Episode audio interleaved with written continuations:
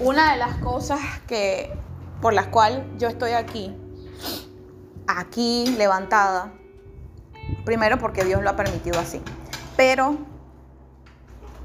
en realidad todo lo que yo estoy haciendo hoy, hoy día, es para agradarle a Dios, para cumplir con mi propósito, pero también para llevar un mensaje de, de, nuestro Padre Celestial a la vida de todas las demás personas.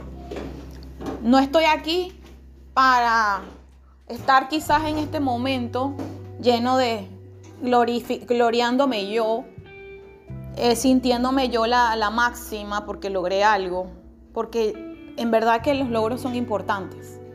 Pero cuando tú reconoces por qué lo hiciste y para qué lo hiciste, la intención, entonces tú te sientes mejor, porque supiste que no es algo que, fue solo para ti, sino que lo que tú estás logrando es un logro que es colectivo.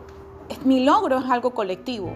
Mi logro es algo que yo, ay, yo me siento, sí, me siento bien, me siento orgullosa de mí misma, pero yo me siento mejor al saber que lo que yo estoy dejando con este libro para iniciar, porque voy a hacer mucho más si Dios me lo permite, Dios mediante, me alegro más porque se lo estoy dejando a, otras personas por medio de Dios que ha intervenido para que yo pueda hacer algo y dejar un granito de arena. Y ese granito de arena lo vamos a dejar todos en un momento, lo estamos dejando todos, pero no nos damos cuenta que ese granito de arena lo depositó Dios en ti, lo depositó Dios en ti y lo convirtió en esa, así como, como las conchas de, ¿cómo se llama? Las, así como a partir de, que un pedacito, un, granito de arena le entró una ostra y con ese pedacito de arena, entonces, y, y como que irrumpe dentro de esa ostra y al final eso se convierte en una perla Así mismo lo veo yo. Ese granito de arena es una perla preciosa para las demás personas. Porque no puedo pensar solo en mí. Cuando tú le trabajas a Dios y cuando tú le sirves a Dios, todo lo que tú haces es para glorificar el nombre de Dios y para llevar ese mensaje a sus hijos en general. A todo el que quiera, a todo el que necesite, a todo el que, el que lo desee. Y así como hizo Jesucristo, que ese llamado que él tenía no era solo para él. Todo lo nosotros estamos disfrutando hoy de ese granito de arena que Jesús dejó un día. Y así mismo me veo yo y así mismo nos tenemos que ver nosotros.